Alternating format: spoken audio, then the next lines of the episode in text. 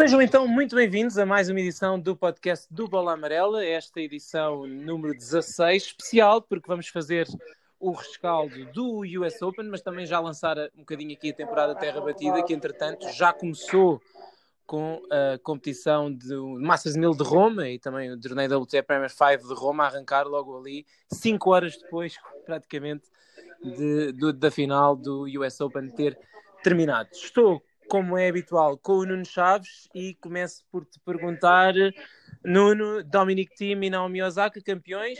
Nós acertámos metade, não é? Porque apostámos que a Naomi Osaka ia ser campeã. Eu lembro-me que tu foste uh, no Daniel Medvedev, certo? Sim, foi, foi o Medvedev. Exatamente, e eu tinha ido no Novak Djokovic, portanto falhámos os dois. Uh, enfim, o quão surpreendido ficaste, quer com uma coisa, quer com outra. Já iremos falar um bocado da situação do Novak Djokovic, mas uh, estavas à espera que este fosse o grande slam do time. Acredito que estivesse à espera que este fosse o grande slam do Osaka, porque apostaste que ela ia ganhar. Sim, uh, como nós dissemos na, na antevisão ao, ao torneio, isto era tudo muito imprevisível. Obviamente que o Novak Djokovic era o grande favorito, não é preciso estar, estarmos aqui a explicar porquê no entanto, a partir do momento em que, em que ele é desqualificado, o Dominic Thiem e o, e o Daniel Medvedev tornam-se automaticamente nos dois grandes favoritos, ainda que uh, tivessem a particularidade de estarem na mesma, na mesma fase do quadro. Uh, eu tinha apostado no Daniel Medvedev, porque por aquilo que fui vendo, uh, quer de Cincinnati, neste caso só de Cincinnati, porque ainda não tínhamos visto nada do US Open, ele parecia melhor, mas nós mesmos, nós os dois também desvalorizámos muito aquela derrota fácil do, do time uh, no ATP 1000 de Cincinnati e isso depois veio-se a comprovar. Ele foi, foi melhorando a sua produção cada vez mais ao longo do torneio uh, e não me surpreende de todo e acho que acho que é um prémio justo até porque no modo geral acho que não há, nenhum, não há muitos adeptos da, da modalidade que, que, estejam chateados ou tristes por o Dominic Thiem ter ganho um, um, grande slam, porque era, foi a sua quarta final e, e acho que já era um prémio justo por uh, tudo aquilo que ele tem feito nos últimos anos. É, Dominic Thiem tinha jogado uh, três finais, na primeira perdeu 3-0 em sets, na segunda ganhou um set, na terceira ganhou dois sets e agora na, na quarta ganhou finalmente os três sets e o título, mas de maneira bem difícil. Afinal, diria, não sei se estás de acordo, mas afinal acho que foi o pior, talvez o pior encontro que ele jogou durante toda a, toda a quinzena. Ele jogou muito sim, bem durante o torneio todo, perdeu só um set até à final e foi contra o Marin Cilic, que é um antigo campeão da prova e que quando está para aí virado pode causar problemas, mas de resto ganhou a, a, a três sets a toda a gente, inclusivamente ao Daniel Medvedev, embora aí tenham sido três sets um bocado enganadores, porque o Russo teve sete points tanto no segundo como no terceiro.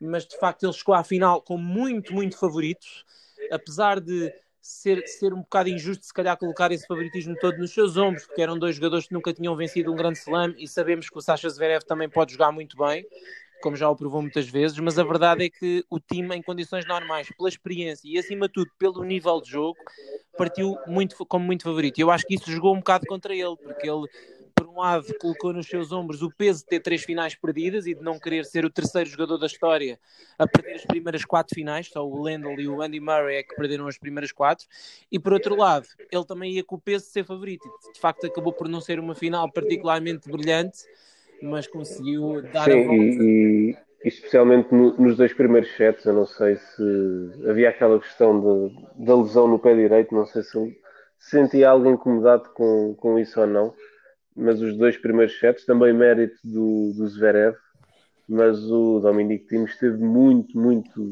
abaixo daquilo que foi fazendo ao longo da, da quinzena.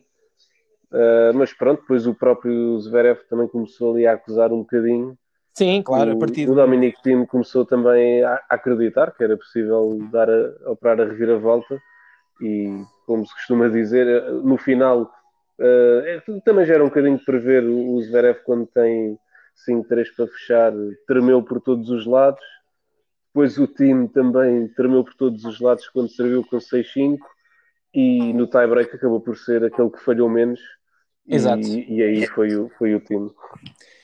É, foi de facto o Zverev jogou muito bem, atenção, até dois sets e meio, sim, sim. teve dois sets de avanço, e break de vantagem, break, exatamente. exatamente. e a partir do momento em que ele sofre o break contra, logo a seguir, no terceiro set, aí entraram um bocado as dúvidas, mas eu acho que o claro. nível dele nem baixou muito, fez duplas faltas, mas isso já é o habitual. Já é normal. Mas o nível, o nível do serviço baixou um bocadinho, mas o nível de modo geral não baixou muito. O Dominic Team também não jogou assim nada do outro mundo nos três últimos sets, mas jogou um bocadinho melhor. E foi suficiente para se manter ali junto no marcador e na fase decisiva, apesar de tudo, e apesar de ter parecido, que é uma coisa estranha, que nunca se vê em time, super cansado, ele é um portento físico, Sim. e este ano, por exemplo, no Open da Austrália, jogou 5 sets, com, ou jogou 4 sets longos, 4 horas com o Nadal e parecia muito mais fresco que o Nadal, jogou 4 sets longos com o Zverev e parecia mais fresco, e mesmo a final a 5 sets com o Djokovic na, Apesar na Austrália. Aí, aí já quebrou um bocadinho no final. Quebrou, mas, mesmo, mas não, não se pode dizer, ah, foi, morreu fisicamente. Não, não como não, ele estava ontem com câimbras, eh, como ele estava no domingo, aliás, eh, com câimbras, Uh, não nos parece que, que, que, que, o físico normalmente seja um problema para ele. E ele próprio admitiu depois que as câimbras tiveram pura e simplesmente a ver com o facto de ele estar muito nervoso, muito tenso. Ele diz que o cérebro começou todo a comprimir e o corpo deixou de responder. Sim, é e, e, é normal, é, é, normal porque era aquilo que falávamos. Ele, ele, nas outras três finais que jogou não era favorito em nenhuma, não, não, não tinha nada a perder. E aqui já tinha um bocadinho a perder. Não, sem dúvida. Aqui a pressão estava toda do lado dele, porque uh, toda a gente ia dizer que ele ia perder quatro finais seguidas de Grand Slam e que esta quarta, ao contrário das outras, foi contra um jogador que, em teoria, ele deveria ganhar. Aliás, tinha uma vantagem no confronto direto grande, 7-2, agora já é 8-2 e portanto era de facto a oportunidade. E ele de certeza que durante o encontro pensou muitas vezes, bom, se eu perco esta, se calhar nunca mais tenho uma hipótese como esta, mas enfim, a verdade é que ele ganhou. E até pegando, antes de irmos ao Djokovic e também ao Osaka, pegando naquilo que vai acontecer durante a época terra batida, achas que o Dominic Thiem com o título do Grande Slam na mão é mais perigoso ainda em Roland Garros do que tem sido nos últimos anos? Ou achas que não vai fazer diferença? Uh, é assim, antes de mais, uh, aquilo, aquilo que vou dizer é o que disse há sensivelmente um mês, quando, três semanas, quando o circuito regressou. Agora, se para o US Open eu considerava, apesar de não ter apostado no Djokovic, mas se eu considerava o Djokovic o grande favorito, independentemente do, do Dominic Thiem ter conquistado o US Open, Roland Garros, Nadal, continua a ser o claro favorito uh, para, para conquistar o Grande Slam. Ele até pode perder a primeira, agora a segunda ronda em Roma, até porque isso já se viu que não, no caso do time também não fez grande diferença. Sim. Agora, claramente que o time se calhar vai ainda mais solto uh, afrontar uma, eventualmente o Nadal, caso o sorteio também dito isso, uh, ele vai surgir mais solto, isso aí acredito que sim. Agora, uh, isto também prevendo, fazendo aqui uma espécie de futurologia, que seja a final com, com o Nadal, uh, nós sabemos como é que é o Nadal e se há jogador capaz de dar voltas às adversidades uh, durante um jogo, é o Nadal, mas lá está. Agora, se, se me perguntas diretamente se pode ser uma vantagem para o time, isso aí acho claramente que sim, porque já não tem aquela, aquele peso de não ter ainda qualquer título do Grande Slam. Agora, se vai ser suficiente para derrubar o rei da terra batida, Uh, tenho mais dúvidas, mas pode perfeitamente acontecer. É, eu acho, eu, eu, sou da opinião que faz muita diferença, sabes? Eu acho que o, o time vai uh, entrar em Roland Garros com uma confiança completamente diferente, já não vai ter pressão nenhuma de finalmente o primeiro grande slam, se encontrar eventual, é, é, evidente que vamos ver com que sorteio é que ele vai ter, porque pois. até pode ser que lhe calhe logo, ele vai ser terceiro cabeça de série, portanto pode ficar logo do lado do Nadal nas meias finais, Exatamente. o que se calhar até era melhor apanhá-lo nas meias finais. Se bem que eles já jogaram, o time perdeu, sim, perdeu sim. com o Nadal uh, quatro vezes, uh, três vezes seguidas, as três últimas edições do, de Roland Garros, primeiro numa meia final e depois duas na final. Mas eu acho que não tem feito muita diferença. Mas a verdade é que o time já ganhou o Nadal em terra batida quatro vezes. É Agora, é nunca ele ganhou foi Mas nunca é em Roland, exatamente. Aí é, que, verdade... aí é que está a grande diferença. E a verdade é que é assim: um jogador que tem 12 títulos num torneio, 12 títulos no torneio do Grande Slam, tem que ser sempre o favorito, nem que tenha claro. 40 anos e que já não ganhe jogos há não sei quanto tempo. De facto, Exatamente. quando vai, entrar, quando vai entrar naquele torneio onde, em, onde participou 15 vezes, Uh, uma, perdeu duas vezes e numa vez desistiu ao meio do torneio, nas outras 12 foi campeão. Quer dizer, é um bocadinho ridículo estarmos a dizer que o time seria. Claro, eu acho, eu acho é que em condições normais, em terra batida e tendo em conta aquilo que se viu nos últimos, nos últimos anos, até porque o time ganhou a Djokovic nas últimas duas edições de Roland Garros, à partida, ou, ou em 2017 e em 2019, assim é que é, à partida o, o, o Djokovic, o time talvez seja um bocadinho mais favorito. Sim, e, isso, aí, o, isso aí concordo contigo. Para mim, é, a ordem é Nadal, time e Djokovic. Djokovic. Exatamente, exatamente, é isso, é isso que eu queria dizer. Ou seja, ele talvez seja um bocadinho mais favorito. Agora vamos ver como é que está o Djokovic e podemos fazer a ponte para isso, porque estamos a falar de um jogador que foi no meio de uma pandemia para Nova York, ganhou o torneio de Cincinnati, portanto não saiu, pelo menos não saiu de mãos a abanar, porque ganhou mais um Masters 1000 e ganhou pontos para o ranking, que, alguns pontos para o ranking nesse torneio, portanto, pelo menos não saiu de, não foi uma ida em vão. Agora, a verdade é que o seu principal objetivo era o US Open e ele enfiou-se durante três semanas dentro de uma bolha, longe dos seus filhos, da sua mulher, dos seus irmãos, e depois sai de lá desqualificado. Vamos lá ver no que é que isso vai funcionar na sua cabeça. Normalmente funciona para o motivar ainda mais. Sobre o Djokovic, queria te perguntar, uh, enfim, como é que como é que tu vias como é que ele estava a jogar e como é que tu viste aquela situação toda, não é? Foi de facto a situação que marcou o US Open.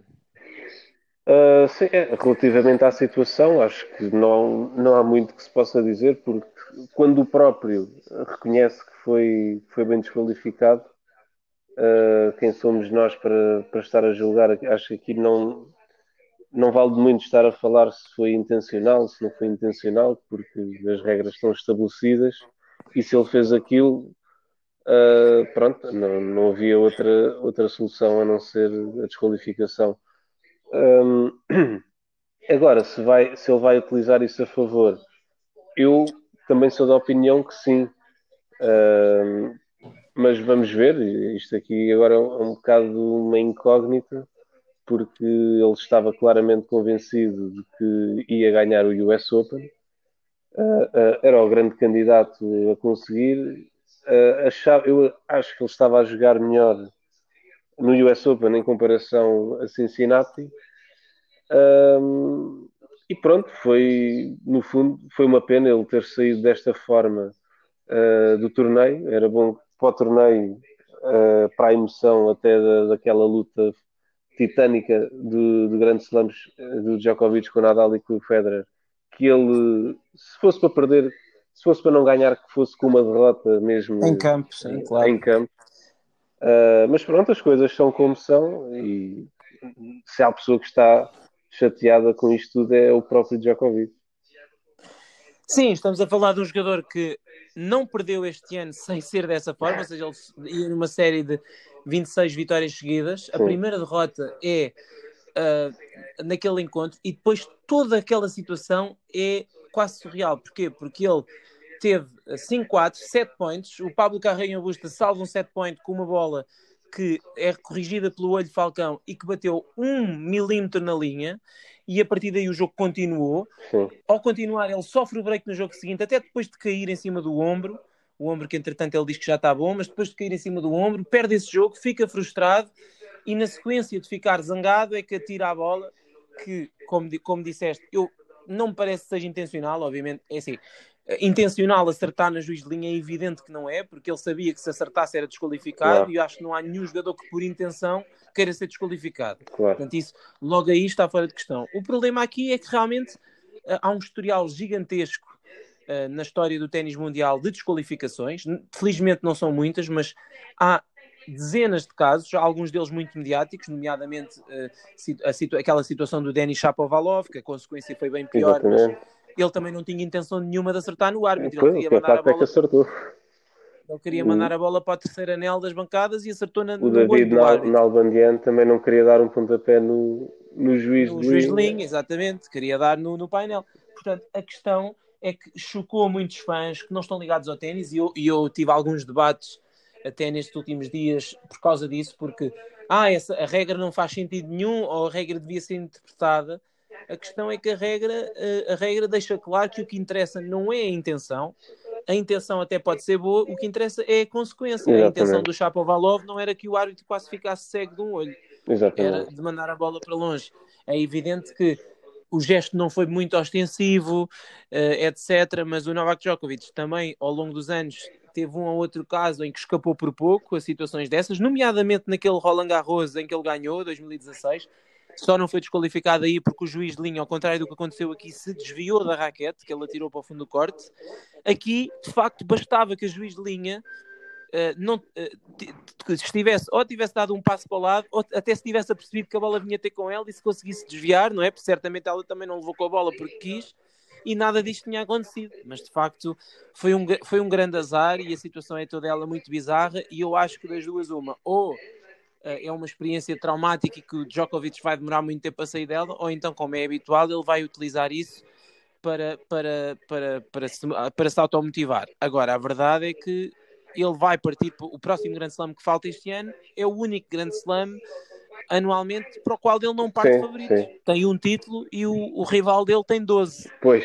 Uh, faz um bocadinho de diferença. Portanto, enfim, vai ser interessante sim, vai de qualquer ser, forma. Vai ser, uh, nesse aspecto, acho que, no, pelo menos no ponto de vista teórico, uh, vai ser mais interessante porque acho que há mais motivos, de, apesar do Nadal ser o grande favorito, vai, vão existir aqui mais pontos de, de, interesse, porque há muita gente. Uh, o próprio Daniel Medvedev, uh, vamos, ele no ano passado ganhou o Djokovic em terra batida, por exemplo. Sim, fez, fez, final em. Sim, sim, fez meias finais em meias finais em Monte Carlo e final em Barcelona e depois, e depois deixou de ganhar, o não próprio, ganhou mais nenhum encontro sim, em terra batida. O próprio Sasha Zverev, que já demonstrou, creio, em 2018 que pode jogar muito bem em terra batida. Sim, uh, tem dois Masters 1000 em Exatamente, terra. e agora tem um senhor que sabe bem a treinar, uh, treiná-lo, que sabe bem o que é jogar em terra batida, que é o, David Ferrer. Uh, uhum. Vamos ver. Ah, e agora esta final no US Open foi uma aprendizagem para ele e pode ser que haja também aqui um, um, uma ordem de soltura psicológica, digamos assim, Uh, vai ser um torneio interessante de se acompanhar com esse, com esse ponto extra de perceber como é que o Djokovic uh, vai estar. Sim, acho que de facto este torneio acabou por ser interessante pela forma como, como se percebeu a partir de certa altura que íamos ter um novo campeão Exatamente, de Grand Slam, sim, mas, sim. Mas acho que Roland Garros em condições normais vai ser ainda mais interessante, porquê? Porque Rafael Nadal, é preciso não esquecer, pode igualar o recorde de Grand Slam. Pois, mais, mais essa questão, exatamente. Chegar, chegar aos 20, exatamente. e isso é ponto número um. Há grande probabilidade disso acontecer, porque ele normalmente, como ganha sempre Roland Garros, se voltar a fazer o que costuma fazer, Igual. vamos ter vamos entrar na temporada com os dois jogadores na Open da Austrália, se Federer de facto conseguir voltar, e espera-se que sim, eles vão entrar na Austrália com o mesmo número de títulos do Grand Slam, se Nadal conseguir ganhar. Depois tens o Dominic Thiem que finalmente com o título do Grand Slam, será que vai conseguir ganhar dois num mês em dois continentes diferentes? Era seria, incrível. Uh, seria uma loucura completa. Sim. E se conseguisse ganhar, também, também uh, juntando à final do Open da Austrália, ia ficar muito, muito perto de ser número um no mundo e com a hipótese de ser número um no mundo até ao final do ano. Uh, o que seria também interessante. E por outro lado, perceber-se Novak Djokovic 17 títulos do Grand Slam, se quem sabe não pode mesmo voltar a ganhar Roland Garros e ficar a, a um do Nadal e a dois do Federer à entrada do próximo ano. Tudo isso, de facto, são pontos de interesse. Depois, o que dizias, uh, Daniel Medvedev vai querer certamente fazer, fazer melhor do que o ano passado, em que perdeu logo na primeira ronda. Uh, Alexander Zverev tem de facto uh, o melhor grande slam dele até este ano, até era Roland Garros, chegou duas vezes aos quartos de final. Stefanos Tsitsipas foi uma, uma a forma como ele perdeu no US Open foi um bocadinho surreal. Uh, com todos aqueles match points salvos pelo Borna Choric, joga bem em todas as superfícies, não é? Vamos Exatamente, ver como é que ele vai jogar. O ano passado perdeu com o Vavrinka nos oitavos de final, talvez uma no batalha segundo melhor encontro do ano, ou no melhor encontro do torneio, certamente.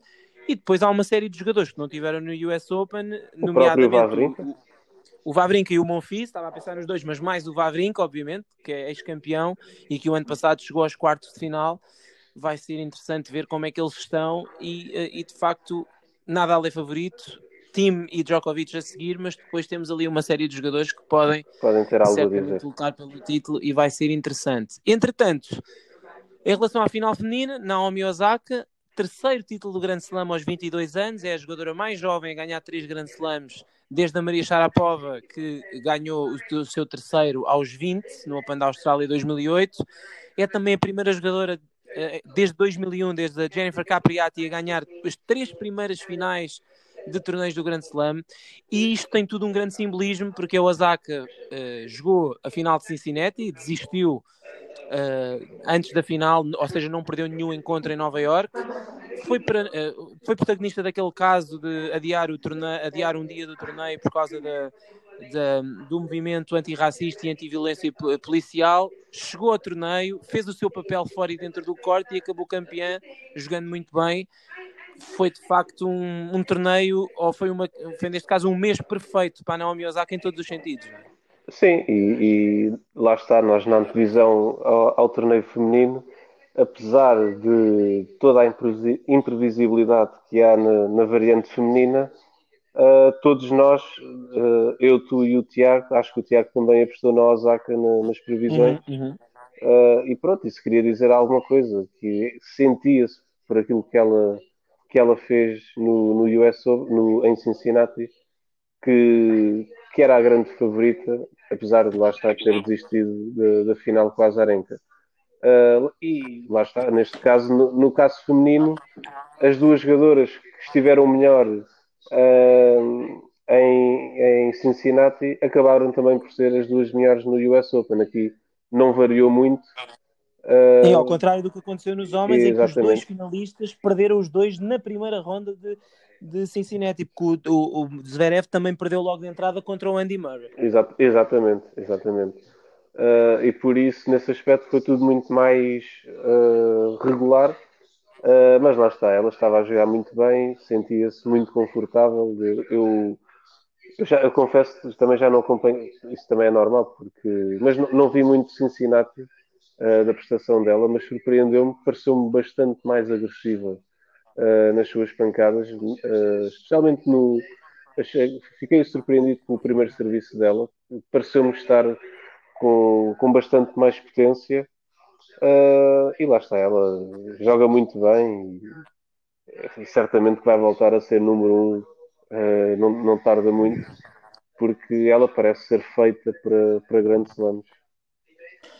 Sim, subiu para, para o terceiro lugar do ranking, vai estar, enfim, ela, se for a Roland Garros, que parece também não é certo, uh, e fizer um bom resultado, até pode ficar muito perto da Barty, como os pontos não, não descontam, a Barty mesmo não indo a Roland Garros, não vai perder os pontos e, portanto, também não vai perder a liderança do ranking, muito provavelmente será difícil ela perder este ano, mas aí para o Open da Austrália do ano que vem, talvez essa luta esteja em aberto. Também vamos ver o que é que a Simona Halep faz em Roland Garros, porque também pode entrar ali na luta. Diria que é entre as três, já que a outra jogadora uh, da nova geração que parecia estar a ombrear com a Osaka pelo, pelo futuro do ténis mundial, que é a Bianca Andreescu, continua, continua, continua lesionada, não jogou. Uh, apesar de ser mais nova, a Bianca tem menos dois anos do que a Naomi, mas enfim, vamos ver se ela de facto consegue em 2021 reencontrar eh, ou conseguir jogar uma série de torneios seguidos sem se lesionar. Seria bom. Mas de facto, só para falar do torneio feminino, grande torneio de Vitória Azarenka, de facto. É uma eh, lutadora. É, não, e é, e é surreal como o, o ténis de facto é uma questão de confiança. Aliás, até fazendo aqui um à parte, estamos a ver as dificuldades que, por exemplo, o João Sousa está a ter este ano e, e tem estado a ter nestes meses em ganhar encontros e o João Sousa normalmente também é muito assim, é, está naquela espiral negativa de que é difícil sair e depois de repente ganha um torneio do nada. Uh, e, e, a Zarenka viveu um bocado isso, foi, sim, esteve sim. mais de um ano sem ganhar um encontro. Eu vi os primeiros jogos dela em Cincinnati, do torneio de Cincinnati, e foram uh, sofríveis ainda, ou seja, ela foi ganhando, mas também teve um bom quadro e foi avançando e depois sim, finalmente conseguiu ali uma vitória, esteve, esteve, esteve quase a perder com a 11 Jabor, mas conseguiu ganhar e depois teve uma vitória daí... muito boa com a Joana Conta, uh, mas sempre muito a, sofrível. O jogo com a Joana Conta foi o clique. Sim, sim, sem dúvida, um jogo muito importante e depois ela chega ao US Open completamente renovada em termos de confiança, a bater na bola outra vez muito bem, a servir, ela que tinha Sim. tantos problemas com o serviço nos últimos anos, a servir outra vez muito bem. E de facto o ténis, a mesma coisa com a Naomi Osaka. E fez aquilo que nunca tinha conseguido na, na vida, que foi ganhar a, a Serena Williams num grande slam. Exatamente. E atenção, a Serena Williams que jogou penosamente durante cinco rondas, muito, muito também abaixo daquilo que ela pode e muito dentro do nível que, que tem jogado desde que o ténis voltou. Mas na meia-final contra a Azarenka, ela jogou incrivelmente bem durante um set e meio. Ela atropelou completamente a Vika no primeiro set, 6-1, jogando muito bem. Depois teve 2-1 no segundo set. Parecia que ia ganhar outra vez facilmente e a Azarenka agarrou-se ao encontro e depois quando o encontro se tornou um bocadinho mais físico, conseguiu uh, sair por cima. Dizer já agora que Serena Williams, apesar de tudo, mais uma vez, é preciso. Também é evidente que nós estamos habituados àquela domínio, ténis mundial, etc. Mas apesar de tudo, 30, quase 39 anos. É verdade, é, é bastante, um feito. bastante, é, bastante fora de forma, não é? Mas, Mas apesar de tudo, assim, lá está ela. É lá está ela, meias finais. Uh, ganhando o primeiro set, outra vez muito perto de chegar à final, portanto eu ouvi o Mats Wilander dizer que ela já não tem nível para ganhar, para ganhar um torneio do Grande Slam. Tu, tu tens dito que parece que acontece sempre qualquer coisa num dos sete encontros e de facto acontece. Neste momento a probabilidade dela é maior. ganhar dela ganhar ah, já sim, não é, já não é já, tão grande, a probabilidade sim. dela não ganhar já é maior do que a dela ganhar, mas a verdade é que ela continua nas decisões. a ser uma jogadora a ter em conta. E Sim. vamos lá ver se ela vai a Roland Garros e se for, apesar de ser em terra batida, apesar dela estar uh, um bocadinho fora de ritmo, etc., eu acho que vai continuar a ser uma jogadora a ter em conta, mais uma vez para o título. Agora está a ficar mais difícil. Sim, aí por acaso, aí por também, acaso discordo, aí por acaso não, em Roland Garros não acredito minimamente que, que ela possa ter uma palavra a dizer, mas posso me enganar redondamente. Sim, ela desde que voltou ao ténis não, uh, não conseguiu fazer nada de jeito ainda em Roland Garros, mas uh, não, não já na fase, claro. sim, na última fase da, da carreira dela, naquela fase em que ela, na última fase, quando já tinha 35, 36 anos, antes de ser mãe, ela foi campeã em 2013 e em 2015, vice-campeã em 2016, ou seja, ela, ela tem andado ali perto na mesma. Eu acho que, sinceramente, se ela estiver a mexer os pés e se estiver a servir bem, é claro que se jogar em relva é melhor, mas eu acho que o piso não, não ajuda, mas se ela estiver a servir ao nível dela e se estiver a mexer, consegue sempre causar impacto em qualquer superfície. Exatamente. E vamos lá ver como é que vai ser Roland Garros este ano, porque já se sabe que vai ser em condições diferentes, mais jogos noturnos, mais uh, uh, teto fechado, vamos lá ver no que é que vai dar, porque isso também pode influenciar. Agora, a verdade é que o torneio feminino, e apenas para concluir esta questão do torneio feminino, o torneio feminino acabou por ser muito bom, apesar das ausências todas. As meias é finais femininas foram, foram muito surreais. O jogo da Osaka com a Brady é um dos melhores jogos femininos dos últimos anos. A meia final da Azarenka com a Serena, não tendo, não tendo sido tão bem jogada, foi mais intensa até pela rivalidade e pela intensidade e até pelos gritos, por toda a envolvente. E a final feminina uh, teve duas partes, de facto, uma primeira em que a Osaka não meteu uma bola dentro do quarto e a Azarenka foi muito boa, mas uh, a verdade é que também foi um bom encontro, todos em três sets, e eu acho que elas deram uma resposta muito positiva àquilo que, àquilo que, que se esperava do torneio. Só para concluirmos aqui o nosso podcast, o que é que estás à espera do feminino para Roland Garros? Volta a Alep, volta a Svitolina e a Bencic e a Bertens, enfim, uma série de jogadoras. Um... Uh, ainda não sabemos se a Naomi Osaka e a Serena vão. Achas que Sim. vamos ter uh, umas uh, jogadoras a lutar pelo título totalmente diferentes ou nem por isso? É assim, eu em Roland Garros, no feminino, uh, confesso que ainda não, não tenho uma opinião muito bem formada uh, sobre isso. Na teoria, uh, sem ver Roma, porque o torneio começou hoje, diria que há de ser, apesar das surpresas todas que vão existir, que certamente vão existir, há de ser à volta de. Se calhar apostaria na, na Alep, apesar de, de ainda não ter muito ritmo. Uh, mas lá está, vou, vou, precisar de ver Roma para, para poder ter uma opinião um bocadinho mais estruturada sobre, sobre Roland Garros. Sim, a Alep jogou uh, um torneio international em Praga e ganhou?